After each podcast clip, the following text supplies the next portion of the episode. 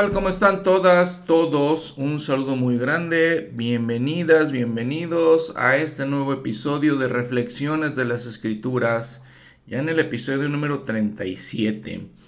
Vamos a continuar nuestras reflexiones sobre esta epístola de Pablo a los Corintios. Vamos a ver la segunda parte de esta epístola, los capítulos del 8 al 16 y revisando algunas de las cosas que platicamos en el episodio anterior de esta epístola, recordamos que, de acuerdo con los eruditos, esta no necesariamente es la primera epístola que Pablo escribió. Se han encontrado eh, indicios de otras epístolas y bueno, tenemos en nuestro Nuevo Testamento dos de ellas, pero hubo más. Pero así la colocaron entonces en nuestra Biblia las personas que tradujeron.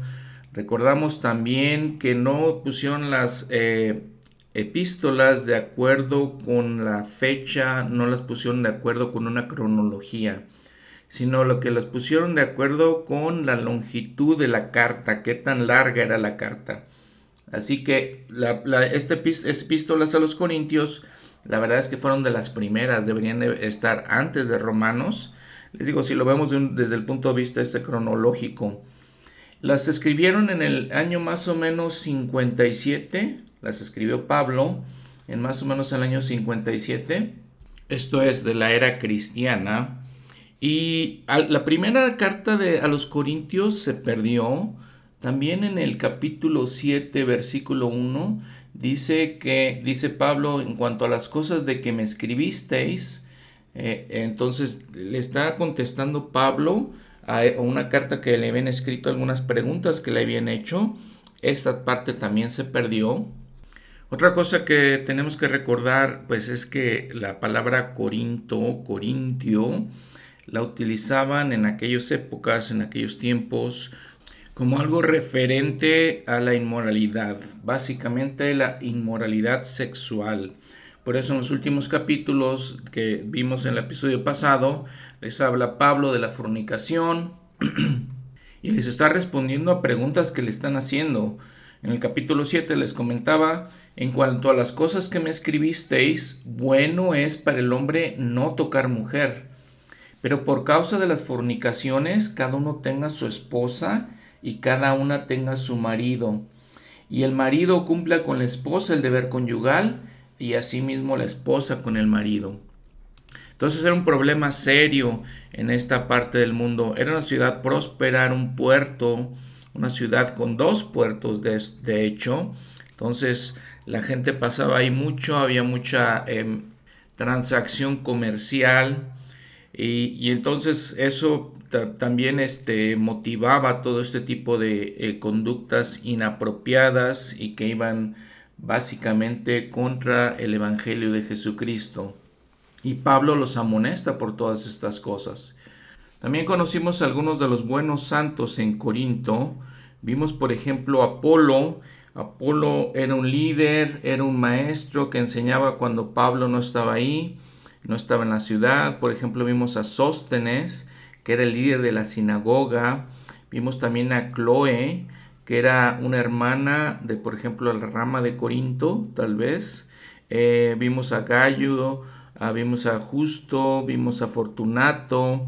Entonces vimos todas estas personas importantes, ¿no? Ellos son miembros de la iglesia. Pero obviamente lo más importante son las enseñanzas que deja. Las impresionantes, muy especiales, muy vitales para nosotros enseñanzas que nos deja Pablo. ¿Recuerdan el capítulo 3 cuando dice, ¿no sabéis que sois templos de Dios y que el Espíritu de Dios mora en vosotros? Si alguno profanar el templo de Dios, Dios le destruirá a él, porque el templo de Dios, el cual sois vosotros, santo es lo repite también en el capítulo 6, cuando dice, ¿o no sabéis que vuestro cuerpo es templo del Espíritu Santo, que está en vosotros, el que tenéis de Dios y que no sois vuestros? Básicamente lo que está diciendo Pablo aquí es, el cuerpo que tenemos nos dio, nos lo dio nuestro, nos lo dio nuestro Padre Celestial como una bendición. Y dice, no, son, no es nuestro cuerpo, nuestro Padre Celestial nos permite tenerlo para poder progresar. Otra que me gusta mucho en el versículo 14 del capítulo 2, donde dice, el hombre natural no percibe las cosas que son del Espíritu de Dios, porque para él son locura y no las puede entender, porque se han de discernir espiritualmente.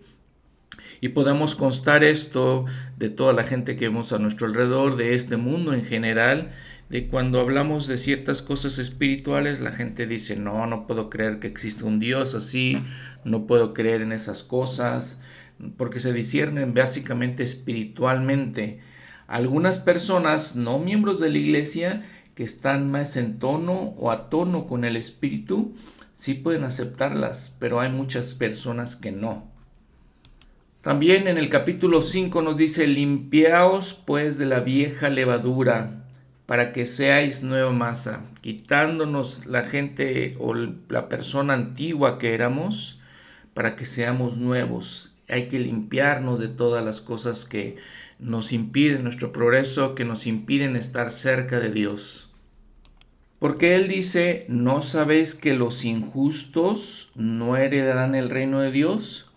Y nos dice quiénes son injustos, los fornicarios, los idólatras, los adúlteros, los ladrones, los avaros, los borrachos, los maldicientes y los estafadores. Ninguna de estas personas heredará el reino de Dios. Entonces nos amonesta, nos advierte a cuidarnos de estas cosas. Ahora ya en el capítulo 8, empezando esta lección del manual Ven sígueme, dice el versículo 1, en cuanto a lo sacrificado a los ídolos, sabemos que todos tenemos conocimiento. El conocimiento envanece, pero la caridad edifica. Queriendo decir obviamente que es mucho más importante la caridad que cualquier conocimiento que tengamos. Y para que no nos envanezcamos, nos dice, y si alguno se imagina que sabe algo, aún no sabe nada cómo debe hacerlo. Pero si alguno ama a Dios, es conocido por él. Si vemos la nota al pie de la página, nos lleva a Juan 10:14. Yo soy el buen pastor y conozco mis ovejas y las mías me conocen. Qué importante es que entendamos este principio de que hacemos las cosas por amor a Dios y que este amor a Dios nos ayuda a acercarnos a Él. Por eso es lo que guardamos los mandamientos y porque si Él nos dice que es la manera de regresar su presencia, ahora entendamos también que guardar los mandamientos, mantenernos limpios de toda la maldad del mundo, significa que nosotros podemos progresar, progresar espiritualmente y entonces estar cerca de Él. Versículo 4. En cuanto a comer lo sacrificado a los ídolos, sabemos que un ídolo nada es en el mundo, y que no hay más que un solo Dios.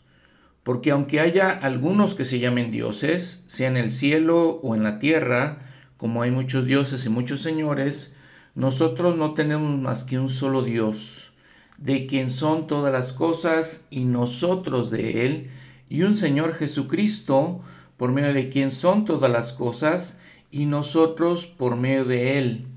Notemos aquí que Pablo dice que hay un solo Dios, sin embargo está mencionando a la Trinidad. Menciona a Dios el Padre y también menciona a Jesucristo. Entonces, esto lo explica el profeta José Smith de esta manera. San Pablo dice que hay muchos dioses y muchos señores.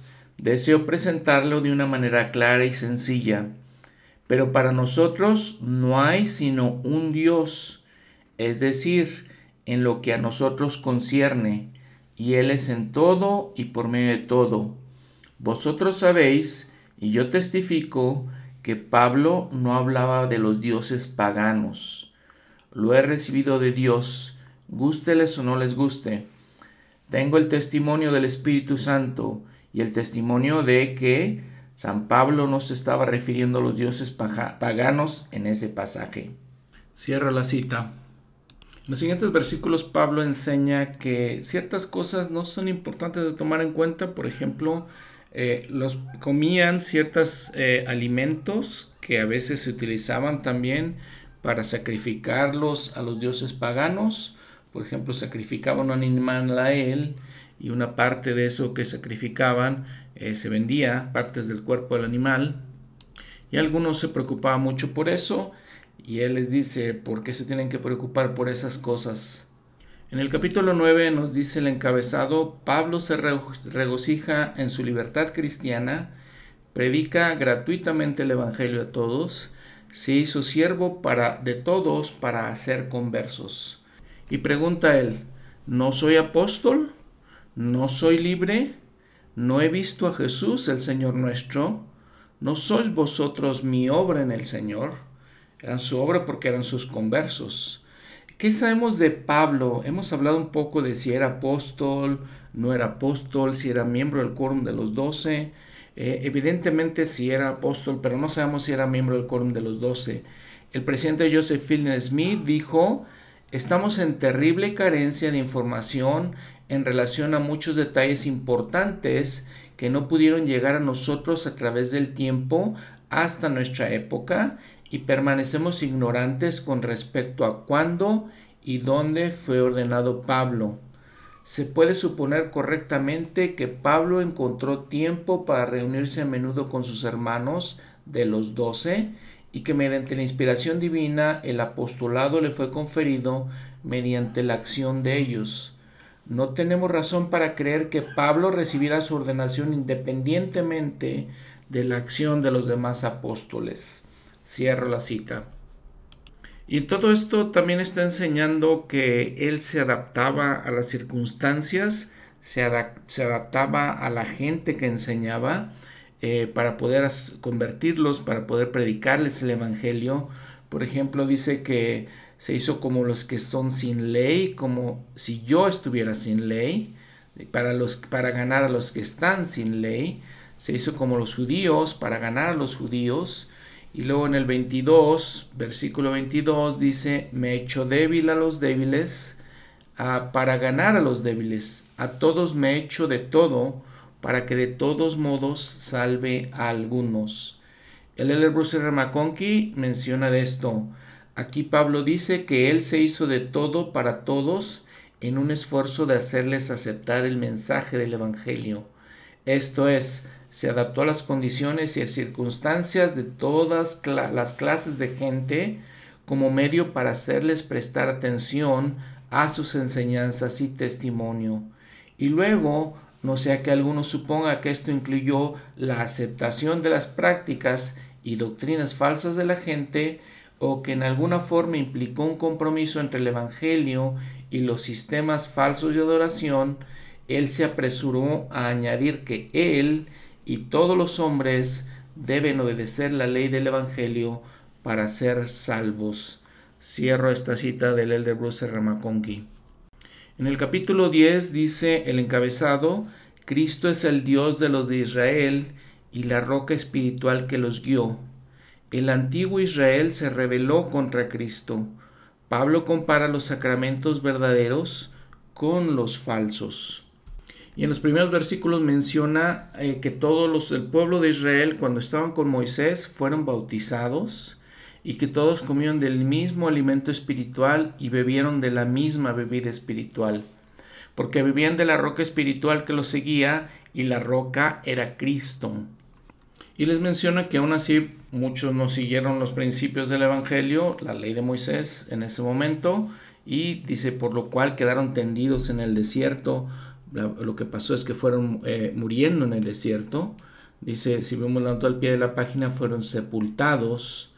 Dice, nos lleva a números 26, 64, 65, donde dice, y entre estos no hubo ninguno de los que fueron contados por Moisés y Aarón el sacerdote, los cuales contaron a los hijos de Israel en el desierto de Sinaí entonces ninguno de ellos entró a la tierra prometida, de los primeros eh, hombres, de las primeras mujeres que salieron de Egipto.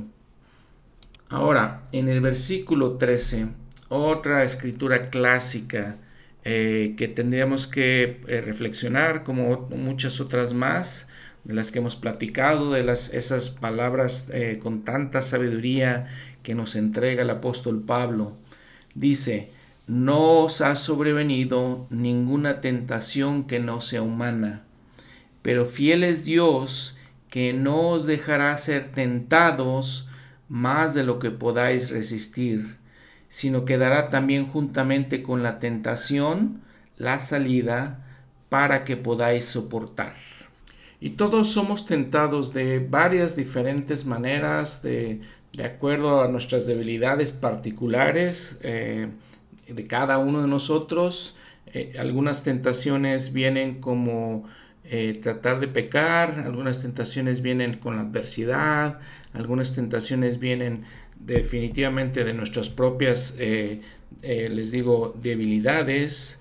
De todas maneras, dice aquí Pablo, nos enseña que Él no nos dejará ser tentados más de lo que podemos resistir. Dará con la tentación la salida ¿Cuál es esa salida? Pues hay muchas salidas. Por ejemplo, dice Doctrina y Comenios 10.5, ora siempre para que salgas triunfante. Sí, para que venzas a Satanás y te libres de las manos de los siervos de Satanás que apoyan su obra. Pues ahí nos da una salida. La oración es una salida. Presidente Benson continúa. En nuestras oraciones diarias debemos pedir al Señor la fortaleza constante para resistir la tentación, en particular las tentaciones relacionadas con la ley de castidad. No hay tentación que se les presente que no puedan rehuir. No se coloquen en situaciones en las que sea fácil caer. Vean, hay una clave. No se coloquen en las situaciones o en situaciones en las que sea fácil caer. Presten atención a los susurros del Espíritu si se están dedicando a asuntos en los que no crean que pueden orar y pedir las bendiciones del Señor para lo que están haciendo, entonces se están dedicando a las actividades incorrectas. Lo muy interesante es que lo que dice el presidente Benson aquí es lo que nos ha repetido actualmente el presidente Nelson. Cuando dice escuchemos, pues pongamos atención a los susurros del Espíritu, cuando el presidente Nelson dice, en el futuro no vamos a poder sobrevivir espiritualmente sin la ayuda del Espíritu Santo. El presidente Benson continúa con esta idea de no estar dedicándonos a actividades incorrectas y nos dice que debemos evitar situaciones indebidas. Y por ejemplo, él dice, cuando estamos con una persona del sexo opuesto en una situación comprometedora, que al principio no necesariamente pensemos que sea comprometedora.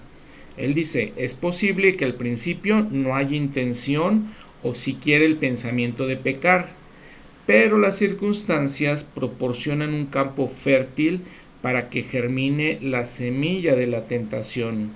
Una cosa conduce a otra y en poco tiempo puede suceder algo trágico. Es mucho más fácil evitar este tipo de circunstancias desde el, eh, desde el principio a fin de que la tentación no tenga posibilidad de robustecerse. Otro punto, la modestia. Tengan recato. El recato en el vestir, en la forma de hablar y en el comportamiento es una verdadera marca de refinamiento y un sello distintivo de un virtuoso santo de los últimos días. Eviten lo bajo, lo vulgar y lo insinuante. Las actividades sanas y positivas. Venzan el mal con el bien. Ustedes pueden superar muchas inclinaciones malignas a través de un adecuado ejercicio físico y de las actividades saludables. Una persona saludable, libre de las influencias que entorpecen al cuerpo y al espíritu, como el alcohol y el tabaco, está en mejor condición para vencer al diablo. Llenen su vida con fuentes positivas de poder. No basta con limitarnos a resistir el mal o eliminar el pecado de nuestra vida. También debemos llenar nuestra vida de rectitud y participar en actividades que nos brinden poder espiritual. Es tan vital, tan interesante, fascinante esto que permítanme repetirlo. Llenen su vida con fuentes positivas de poder. No basta con limitarnos a resistir el mal, el mal, perdón, o eliminar el pecado de nuestra vida. También debemos llenar nuestra vida de rectitud y participar en actividades que nos brinden poder espiritual. Me refiero a cosas como enfrascarnos en el estudio de las escrituras. Cuando las leemos y estudiamos diariamente, recibimos el poder que emana de ellas, poder que no podemos adquirir de otra forma. También nos dice de la oración, de la oración, algo que ya tocamos, y luego el ayunar para pedir fortaleza en algo en particular o para recibir bendiciones especiales puede vigorizarnos más allá de nuestra capacidad normal. El prestar servicio cristiano, asistir a la iglesia y servir en el reino de Dios puede robustecer nuestras reservas de poder y fortaleza. No debemos limitarnos a eliminar las fuerzas, las fuerzas negativas de nuestra vida. Es preciso reemplazarlas con actividades rectas que nos den las fuerzas y la determinación que necesitamos para vivir como debemos. Cierra la cita y como le decía el presidente Benson aquí nos está diciendo todas las salidas que nos da nuestro Padre Celestial, el Señor, para salir de la tentación. Y yo podría agregar ahí también salir de la adversidad. Mucho para reflexionar, ¿no creen?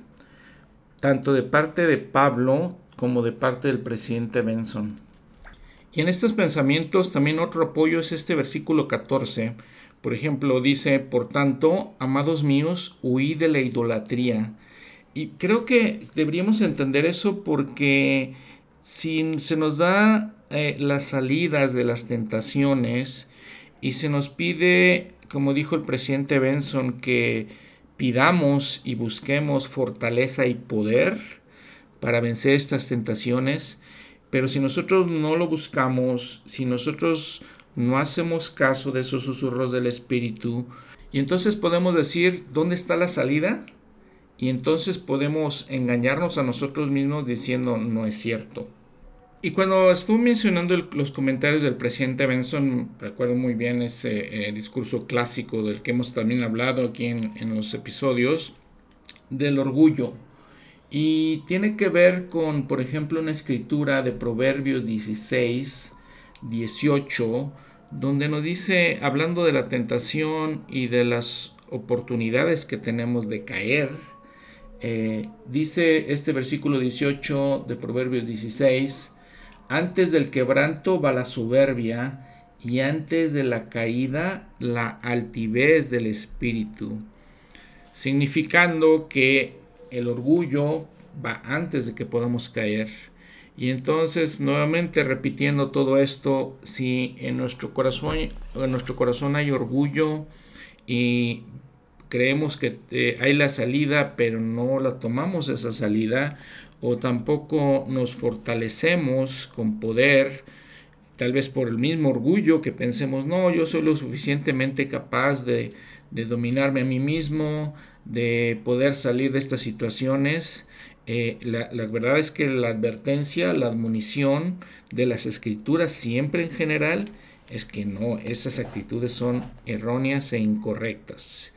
Y aquí lo está explicando precisamente el presidente Benson y Pablo. Y aquí también cabe el comentario que le hace Alma en el libro de Mormón a Cesrom, Alma 13, versículo 28, donde le dice, les dice que deben de escuchar sus palabras eh, y que nos humillemos ante el Señor.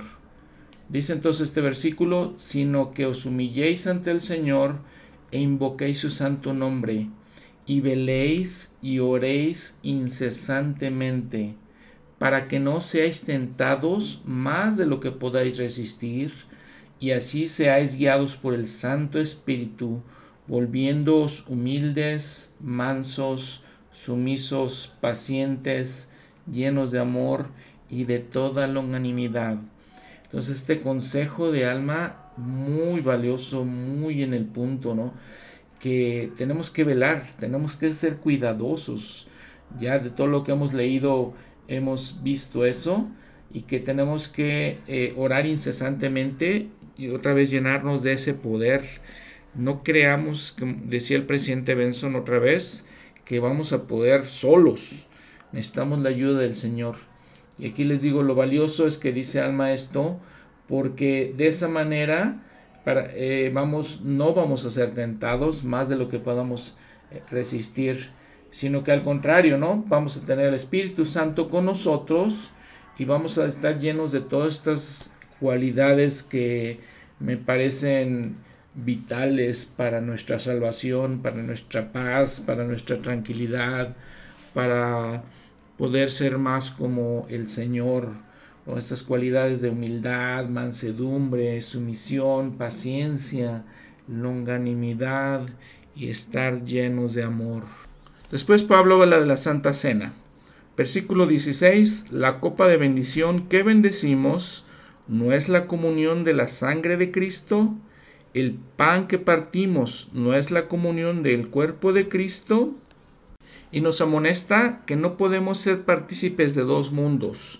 No podemos tener un pie en el mundo y otro pie en el Señor. Dice, versículo 21, no podéis beber la copa del Señor y la copa de los demonios. No podéis ser partícipes de la mesa del Señor y de la mesa de los demonios. Básicamente decimos, no, puedes, no podemos ser partícipes de la Santa Cena el domingo y tal vez entre semana tener otros pensamientos, actuar de una manera diferente. En los siguientes versículos hay algunas traducciones que hace el profeta José Smith para aclarar estos, ¿no? Porque la verdad es que algunos son confusos. Por ejemplo, el, versículo 23 la traducción inspirada dice, todo no me es lícito, porque no todo conviene, por todo no es lícito, porque no todo edifica. Eso lo ve en su nota al pie de la página. También está la nota que en griego eso significa es de provecho, es apropiado o es benéfico. Ahí está la siguiente nota al pie de la página 23b. Ahora pasando ya al capítulo 11. Dice el encabezado, Pablo habla de ciertas costumbres del cabello y del arreglo personal. Habrá herejías que pondrán a prueba a los fieles. Tenemos que recordar que en estos momentos, en todos estos años, se empieza a generar eh, la diferencia entre lo que hablaba Jesucristo, lo que enseñaban los apóstoles y los miembros de la iglesia, lo cual lleva en unos pocos años a la apostasía, la gran apostasía. También en el encabezado, los emblemas sacramentales se toman en memoria de la carne y de la sangre de Cristo. Importante, en memoria de ellos. Cuidaos de participar indignamente de ellos. Primer versículo de este capítulo 11. Sed imitadores de mí, así como yo lo soy de Cristo. Al hablar de la vida de Pablo podemos ver que podemos seguir su ejemplo, porque también él nos dice, él sigue el ejemplo de Jesucristo. Luego nos habla del pelo, nos habla de los hombres, de las mujeres, de cubrirnos la cabeza o no cubrirnos la cabeza. Y de aquí salen ciertas ideas y ciertos principios que actualmente llevamos todavía, de cuando hacemos una oración y si tenemos un sombrero, si tenemos un gorro, no lo, no lo quitamos como hombres para hacer esa oración. Pero las mujeres, él dice, toda mujer que ora o profetiza con la cabeza descubierta deshonra su cabeza. Y aquí un punto muy interesante, se han entrado al templo. Ahí van a ver este principio básicamente. Y después otra escritura clásica. Primera de Corintios 11:11. 11. Pero en el Señor ni el varón es sin la mujer, ni la mujer sin el varón. Esto nos lleva, por ejemplo, a hablar de la creación. También lo vemos en el templo, donde se nos enseñan todos estos principios, la importancia de el hombre y el matrimonio y de la mujer y el matrimonio. Creo que es demasiado claro, demasiado directo aquí Pablo Sin el hombre y sin la mujer no estamos en el Señor. Si leemos un poco de la familia, una proclamación para el mundo, dice, la familia es ordenada por Dios. El matrimonio entre el hombre y la mujer es esencial para su plan eterno. Los hijos merecen nacer dentro de los lazos del matrimonio y ser criados por un padre y una madre que honran sus votos matrimoniales con completa fidelidad. La felicidad en la vida familiar tiene mayor probabilidad de lograrse cuando se basa en las enseñanzas del Señor Jesucristo. El esposo y la esposa tienen la solemne responsabilidad de amarse y de cuidarse el uno al otro, así como a sus hijos.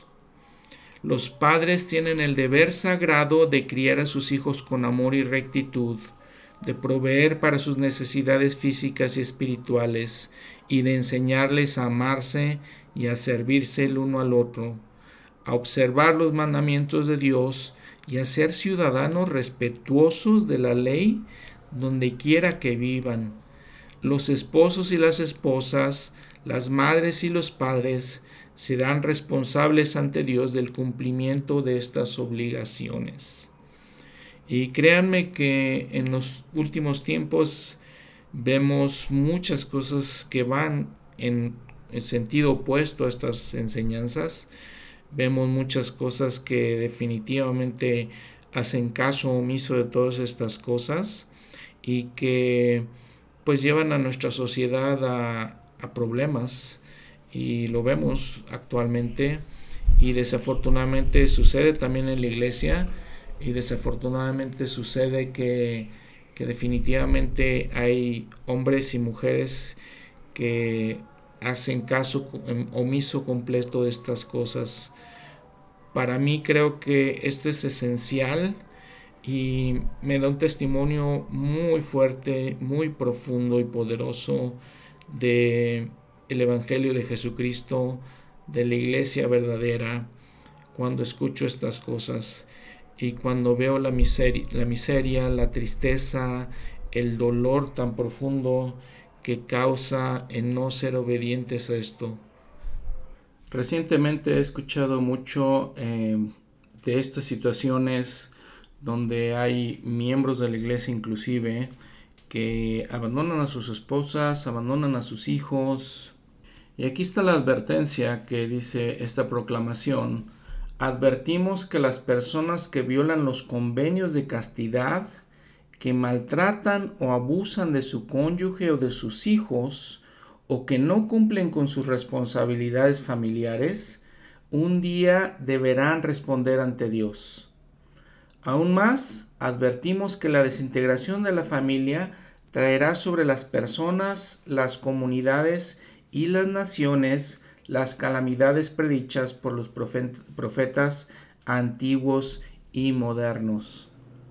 Y para serles honesto, eh, no entra en mi mente, no cabe en mi mente el entender que un hombre pueda dejar a su esposa, a sus hijos, por las cosas materiales, por eh, egoísmo, por egocentrismo, es una persona que para mí no es un hombre. Es una persona que no tiene principios ni valores. Eh, es difícil, no les digo, para mí aceptar que alguien pueda llegar a hacer eso. Porque la verdad es que primeramente tenemos una responsabilidad. O sea, nosotros traemos estos hijos al mundo y, y son de las cosas, si no es que la cosa más preciada que podamos tener en esta tierra, es demasiado triste y feo escuchar que alguien eh, no da manutención a su familia, que alguien eh, por cualquier razón se separa, se divorcia de la esposa y como alguien me dijo, no solamente se divorcia de la esposa, sino se divorcia de toda la familia. Qué triste, qué tragedia que alguien pueda tener esa mentalidad y alguien pueda carecer de esos principios tan básicos y por eso creo que es importante la amonestación, la advertencia que están haciendo los profetas, en este caso el presidente Hinckley y sus consejeros, desde 1995. Y también obviamente como lo hizo Pablo hace cientos de años. Y no es de extrañarse las calamidades que sufrimos en nuestra sociedad, las calamidades inclusive naturales que pasan por todas estas situaciones que están sucediendo. Porque lo vamos a ver después, lo que dice Pablo, carecemos de afecto natural. Es el afecto que les digo que uno debería tener naturalmente hacia nuestros hijos. Ahora fíjense que en estos capítulos también encontramos errores muy serios en las traducciones que han llevado a la humanidad en general a tener falsas ideas, falsos conceptos. Ahora podemos pensar, bueno, si lo dicen las escrituras y la gente no las entiende, entonces, ¿qué podemos hacer? Bueno, yo podría pensar que si leemos esto, pero oramos también y leemos otras escrituras y tenemos cierto nivel de espiritualidad, de principios, podemos entender que estas cosas son equivocadas. ¿A qué me refiero? A esto cuando habla eh, Pablo y, vean lo que dice en el versículo 3, quiero que sepáis. O a veces usa la expresión quisiera que entendieseis.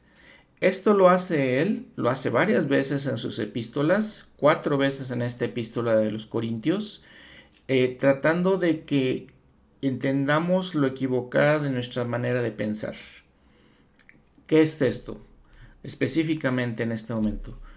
Vean que lo que leímos cuando dice, y lo que les comentaba, en el Señor, ni el varón es sin la mujer, ni la mujer sin el varón. No hay diferencia para el Señor. No somos diferentes uno arriba del otro. No tenemos es, esa situación.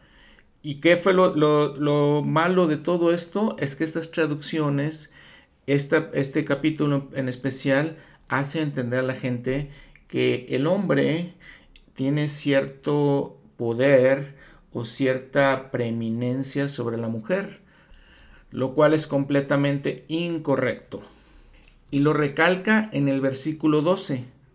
Así como la mujer procede del varón, así como Eva fue creada de Adán, así también el varón nace de la mujer. Pero todo procede de Dios. Entonces, si entendemos y reflexionamos esta escritura, está explicando que somos iguales otra vez y que entonces de, de todas maneras procedemos de Dios, de nuestro Padre Celestial sin ninguna diferencia. En las traducciones, si vemos otra vez el versículo 3, dice, quiero que sepáis que Cristo es la cabeza de todo varón.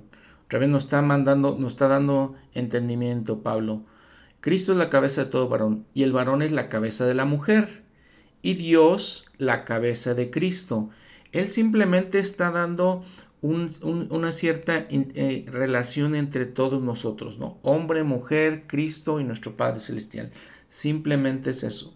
Esa expresión, la, la cabeza de la mujer, no significa que nosotros gobernamos sobre las mujeres como varones. Cuando él quiere usar eso, y aquí les digo, están las, traducciones equivocadas, cuando quiere Pablo utilizar la palabra gobernar, lo utiliza en Romanos, lo utiliza en 1 Timoteos, en Colosenses y en Hebreos, utiliza otra palabra en griego, completamente diferente a esta.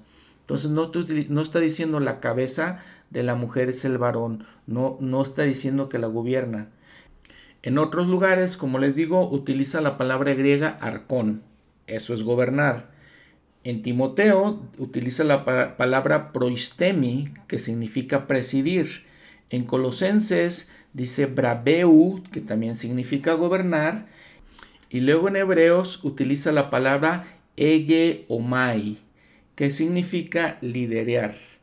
Pero aquí utiliza otra palabra que dice que fale. Es otro este, significado el que le está dando aquí Pablo en griego, que es el que está hablando él. Es el idioma que está usando. También podemos reflexionar sobre el versículo 5 y los demás versículos hacia adelante, donde dice, toda mujer que ora o profetiza con la cabeza descubierta deshonra su cabeza. Pero no está diciendo que el problema es que profetice o que ore, sino que tiene que cubrirse la cabeza.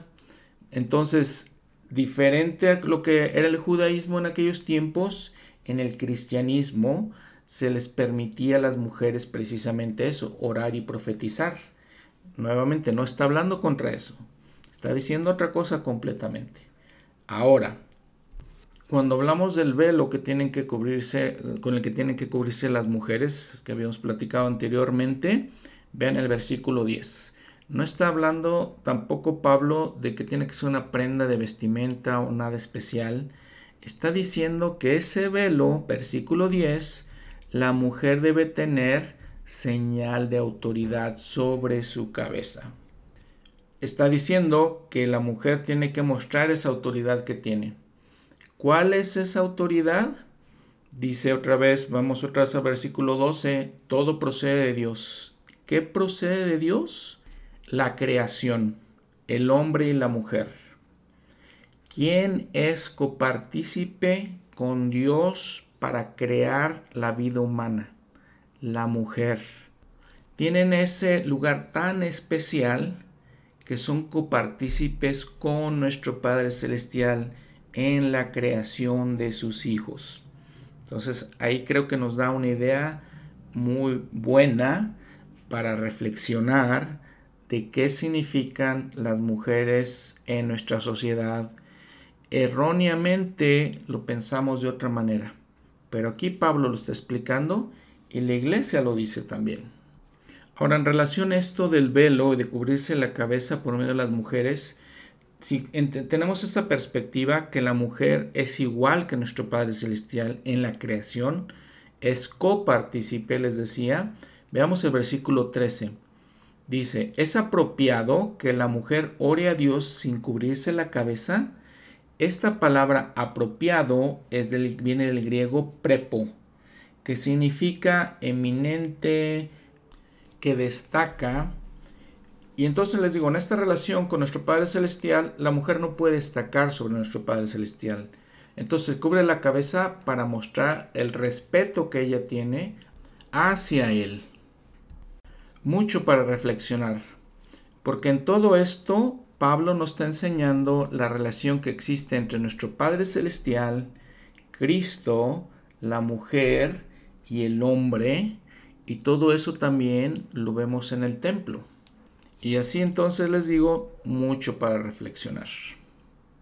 En la última parte de este capítulo 11, nuevamente Pablo habla de la Santa Cena. Nos dice en el versículo 23 que nos ha enseñado, les ha enseñado específicamente a la gente de Corinto, eh, dice el Señor tomó pan y habiendo dado gracias, lo partió y dijo, Tomad, comed, esto es mi cuerpo, que por vosotros es partido, haced esto en memoria de mí. Asimismo, tomó también la copa, después de haber cenado, diciendo, Esta copa es el nuevo convenio de mi sangre. Haced esto todas las veces que la bebáis en memoria de mí. Porque todas las veces que comáis este pan y bebáis esta copa, la muerte del Señor anunciáis hasta que Él venga. Recordamos al Señor. Eh, eso es lo trascendental de la Santa Cena. Y también nos dice que tengamos y que pensemos y nos examinemos a nosotros mismos mientras hacemos esto. Dice, por tanto, examínese cada uno a sí mismo y veamos si tomamos del pan y de la copa dignamente. Versículo 29, porque el que come y bebe indignamente, sin discernir el cuerpo del Señor, come y bebe juicio para sí. Por eso se nos invita a que si no somos dignos, si hemos cometido algún pecado más que otra cosa serios, eh, o serio, un pecado serio, porque digo, hay otros pecados que creo que no son tan serios y que todos cometemos, Pero les digo, si tomamos, eh, si participamos de un pecado serio, nos abstengamos de participar de la Santa Cena y resolvamos nuestros asuntos con el obispo. Versículo 31. Si pues nos examinásemos a nosotros mismos, no seríamos juzgados. Pero siendo juzgados, somos disciplinados por el Señor para que no seamos condenados con el mundo. Entonces les digo, para ser disciplinados por el Señor, tenemos que recurrir al obispo. Y si la verdad tenemos alguna duda de todo eso, pues precisamente podemos acudir al obispo y preguntarle a él. A partir de este capítulo 11 eh, y hasta el final de Corintios, Pablo hace particular mención de varias doctrinas muy importantes. Yo podría pensar que estos son de los mejores capítulos en las escrituras, porque ahorita hablamos del matrimonio, hablamos de la Santa Cena, después vamos a hablar de los dones del Espíritu y después vamos a hablar de la resurrección, vamos a hablar de la obra del templo, vamos a hablar algo muy especial que es la caridad. Entonces les digo, son eh, capítulos muy especiales, los invito a, a que los lean con cuidado, que los reflexionen con mucho cuidado y que podamos aprender de ellos. En el capítulo 12 nos dice que el Espíritu Santo revela que Jesús es el Cristo. Los dones espirituales están presentes entre todos los santos, o entre los santos más bien. En la iglesia verdadera hay apóstoles, profetas y milagros. Y entonces empieza, les digo, Pablo hablando de los dones espirituales. Dice en el versículo 4, hay diversidad de dones pero el Espíritu es el mismo. Y hay diversidad de ministerios, pero el Señor es el mismo. Y hay diversidad de operaciones, pero Dios, que hace todas las cosas en todos, es el mismo. Básicamente podemos esto aplicar a la iglesia. Actualmente decimos, hay varios llamamientos, hay varias cosas y, y funciones que cumplimos, deberes que tenemos, pero el Señor es el mismo. Y aunque hagamos cosas diversas, todos somos uno con Él, somos parte de su, iglesia y lo hacemos por medio del Espíritu. En el versículo 3, nadie puede afirmar que Jesús es el Señor sino por el Espíritu Santo. Este Espíritu, les digo, es el mismo para todos, lo que según dice Pablo, y este y aún así vienen varios dones espirituales. Nosotros tenemos, básicamente tiene algo que ver con los talentos que tenemos y también los dones que se nos dan por medio del Espíritu Santo para hacer otras cosas. Dice, pero a cada uno le es dada la manifestación del Espíritu para provecho. Para provecho de esa persona, para mi propio provecho, pero también para provecho de los demás. Porque claramente tenemos que utilizar esos dones para bendecir a otras personas. A la verdad, a esta es dada por el Espíritu palabra de sabiduría. A otro, palabra de conocimiento, según el mismo Espíritu. A otro, fe por el mismo Espíritu. Y a otro, dones de sanidades por el mismo Espíritu. A otro, el hacer milagros. Y a otro, profecía y a otro discernimiento de espíritus, y a otro diversos géneros de lenguas, y a otro interpretación de lenguas. Pero todas estas cosas lo hace uno y el mismo espíritu, repartiendo a cada uno en particular como él quiere. Porque así como el espíritu es uno, también y tiene, perdón, muchos miembros, pero todos los miembros del cuerpo, siendo muchos, son un solo cuerpo, así también Cristo. Porque por un solo espíritu fuimos todos bautizados en un cuerpo, ya judíos o griegos, ya esclavos o libres, y a todos se nos dio a beber de un mismo espíritu. Y entonces todas estas enseñanzas, vean, vean lo importante, ¿no? Lo trascendental de todo esto, lo especial de todo esto. Todos tenemos diferentes dones. Todos somos diferentes en la iglesia. Si lo comparamos, como dice Pablo, algunos judíos, otros griegos, otros esclavos, otros libres, diferentes. Tenemos diferentes ocupaciones. Pero se nos dan dones bajo el mismo Espíritu Santo, de tal manera que podamos fortalecernos y ayudarnos los unos a los otros y entonces ser uno. Somos diferentes, diferentes funciones, pero al mismo tiempo somos como el cuerpo. Él lo explica, hace el simbolismo del cuerpo, la analogía del cuerpo. Tenemos diferentes partes en nuestro cuerpo que son físicamente diferentes, pero son uno. Todas esas son partes de nuestro cuerpo.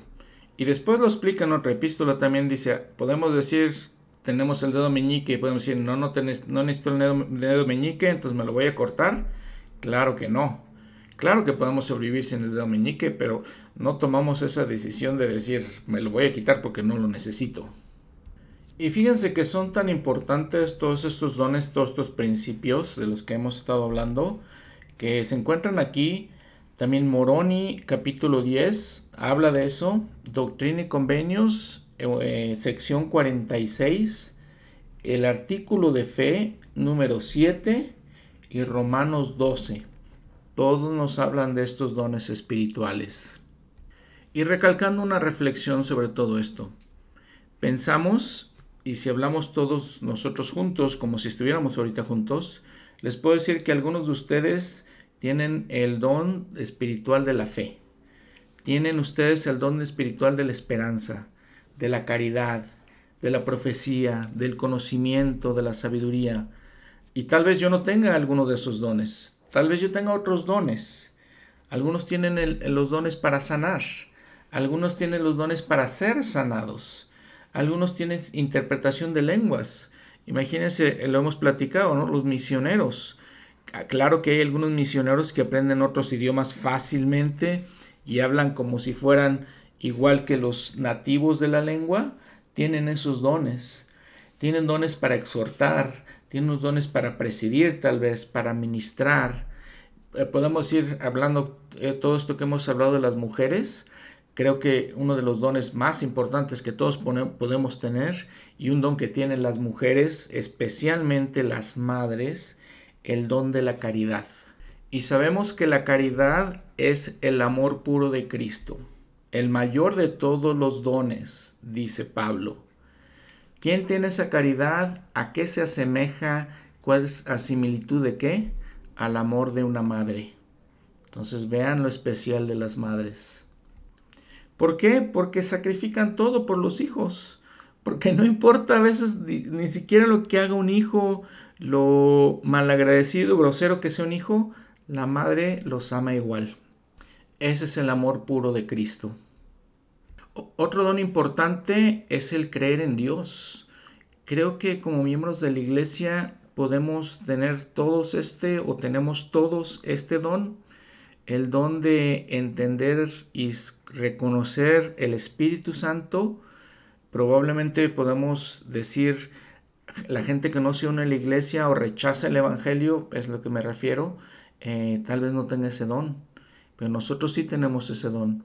Creo que nosotros también tenemos el don de creer en Dios, algo que si ustedes analizan en sus propias vidas, eh, reflexionan sobre sus propias vidas, se darán cuenta de que es algo innato con lo que nacemos. Ahora, importante es entender que no necesariamente tenemos que pensar, ah, ya nací con estos dones y ya no puedo tener otros dones. Aquí no está diciendo Pablo bien específico y claramente, procurad pues los mejores dones. Tenemos la oportunidad de trabajar en los mejores dones. Aprendemos, por ejemplo, que el don de la caridad lo podemos desarrollar o lo podemos fomentar como o procurar como sirviendo. Esa es la clave. Entre más servimos, más procuramos ese don y lo obtenemos primeramente y luego lo acrecentamos. Otra manera en la que los obtenemos es por medio de nuestra fidelidad. Hay varias escrituras que nos hablan de eso. Dice Mormón 9:7, Dios derrama dones sobre los fieles. Moroni 10:17, todos estos dones vienen por el Espíritu de Cristo. Doctrina y Convenios 46, 11, hay muchos dones y a todo hombre le es dado un don por el Espíritu de Dios. Y claro que esto lo podemos decir, a todo hombre y mujer le es dado un don. ¿Qué dice la guía para el estudio de las escrituras? Son bendiciones espirituales especiales que el Señor da a las personas dignas para su propio beneficio y para que los empleen con el fin de llevar bendiciones a la vida de otros. Ahora, en el capítulo 13, Pablo nos hace entender que todos estos dones son importantes, pero, pero, dice él, si yo hablase lenguas humanas y angélicas y no tengo caridad, vengo a ser como metal que resuena o címbalo que retiñe.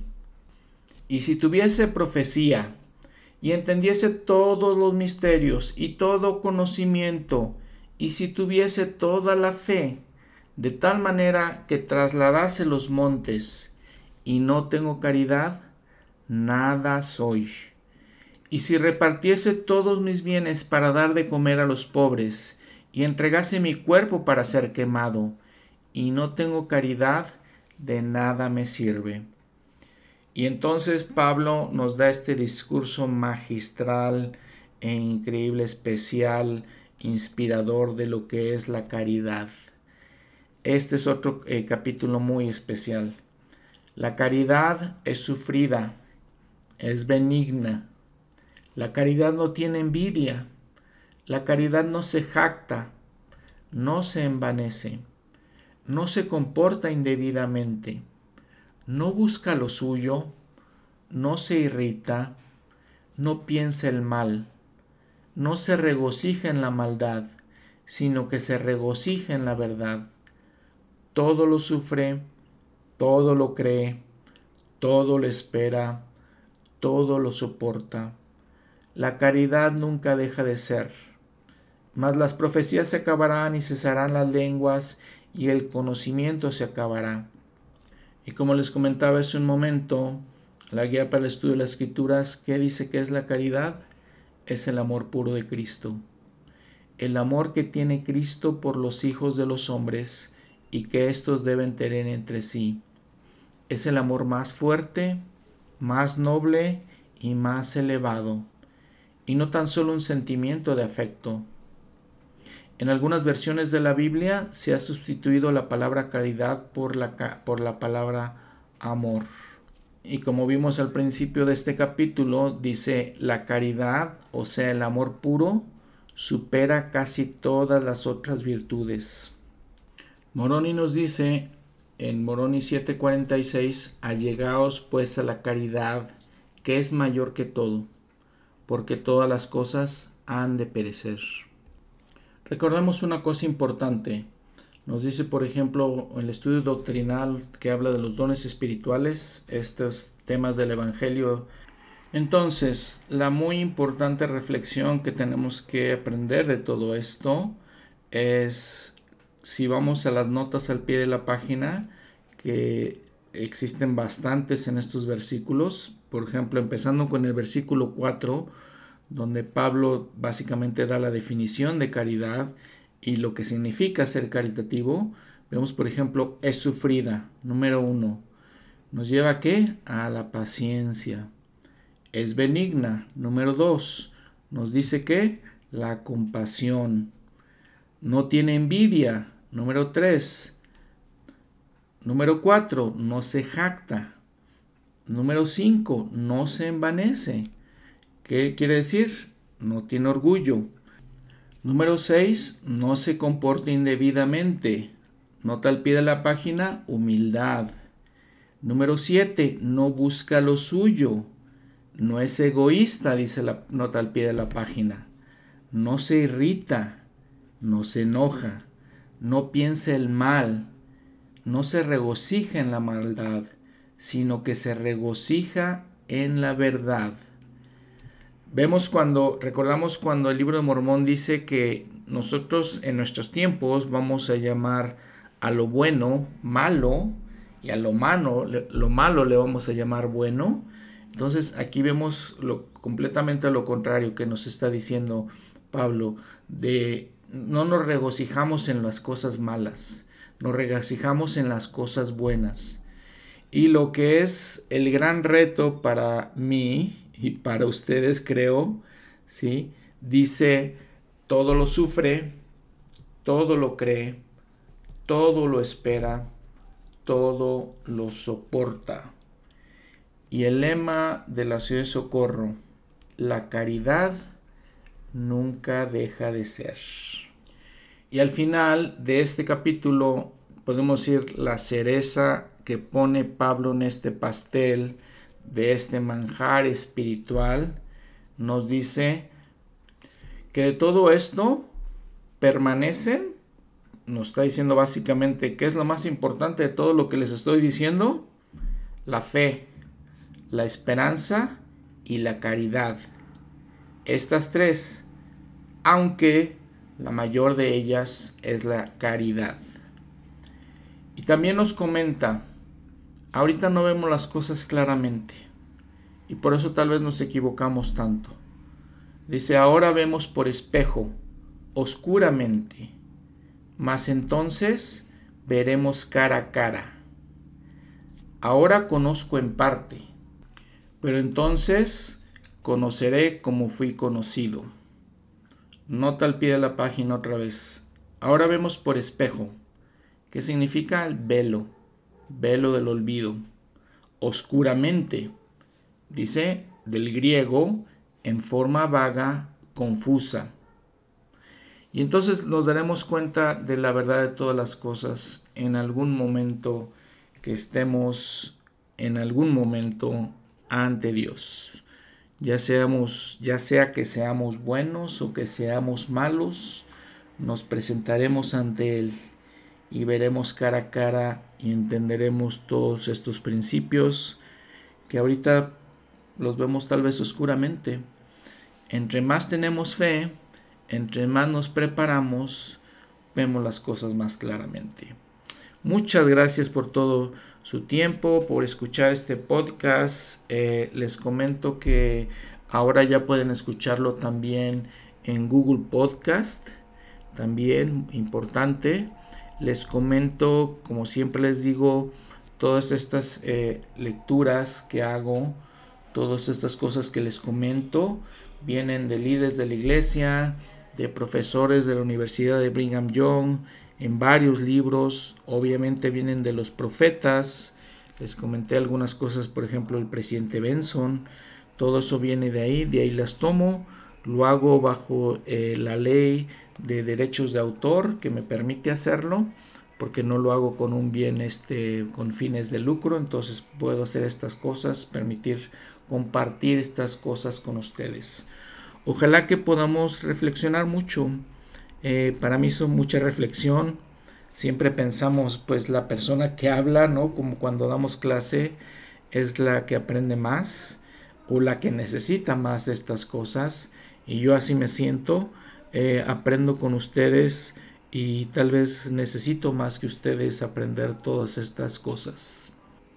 Recordándoles algo importante. En temas del Evangelio, eh, un contenido que preparó la iglesia, hablando dones espirituales, dice, los dones espirituales son bendiciones o capacidades que Dios da a sus hijos mediante el poder del Espíritu Santo. Todo miembro fiel de la iglesia posee al menos un don espiritual y el Señor insta a sus hijos a buscar diligentemente los mejores dones, recordando siempre para qué son dados. ¿Qué significa todo esto? Que ustedes, todos ustedes y yo, por lo menos tenemos un don. Y tenemos la opción y la oportunidad de buscar diligentemente otros dones. Siempre recordando que son para el beneficio de las demás personas para el beneficio de la gente que nos rodea. Hasta pronto, nos vemos la próxima semana. Vamos a terminar este, eh, esta epístola de Corintios, vamos a ver los capítulos 14 y 16, otras cosas muy interesantes, la resurrección, la obra por los muertos, todo eso nos lo enseña este gran apóstol Pablo.